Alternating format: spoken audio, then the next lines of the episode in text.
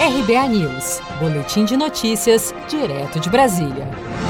O Brasil registra mais de 25 mil mortos e 414 mil novos infectados pela Covid-19. A América Latina se tornou o novo epicentro da doença no mundo. Em apenas 24 horas, o Brasil registrou 1.086 óbitos pela doença. A atualização do Ministério da Saúde apontou ainda 25.598 mortes pela Covid-19 entre os brasileiros. Especialistas dizem que o retorno às atividades podem oferecer ainda muitos riscos. Durante webconferência, o médico e coordenador de gestão hospitalar da Fundação Getúlio Vargas, Walter Sintra, falou que a oscilação de altas e baixas da Covid no Brasil traz informações imprecisas quanto à curva da epidemia no país. A gente não está vendo os números de novos casos e, óbitos está diminuindo gradativamente, diariamente. Aí você tem dados concretos para começar a fazer e começar novas fases. Foram registrados 190.845 pacientes recuperados pelo novo coronavírus, mas apesar desses números, o Brasil é o segundo país no mundo com a maior quantidade de casos, atrás apenas dos Estados Unidos.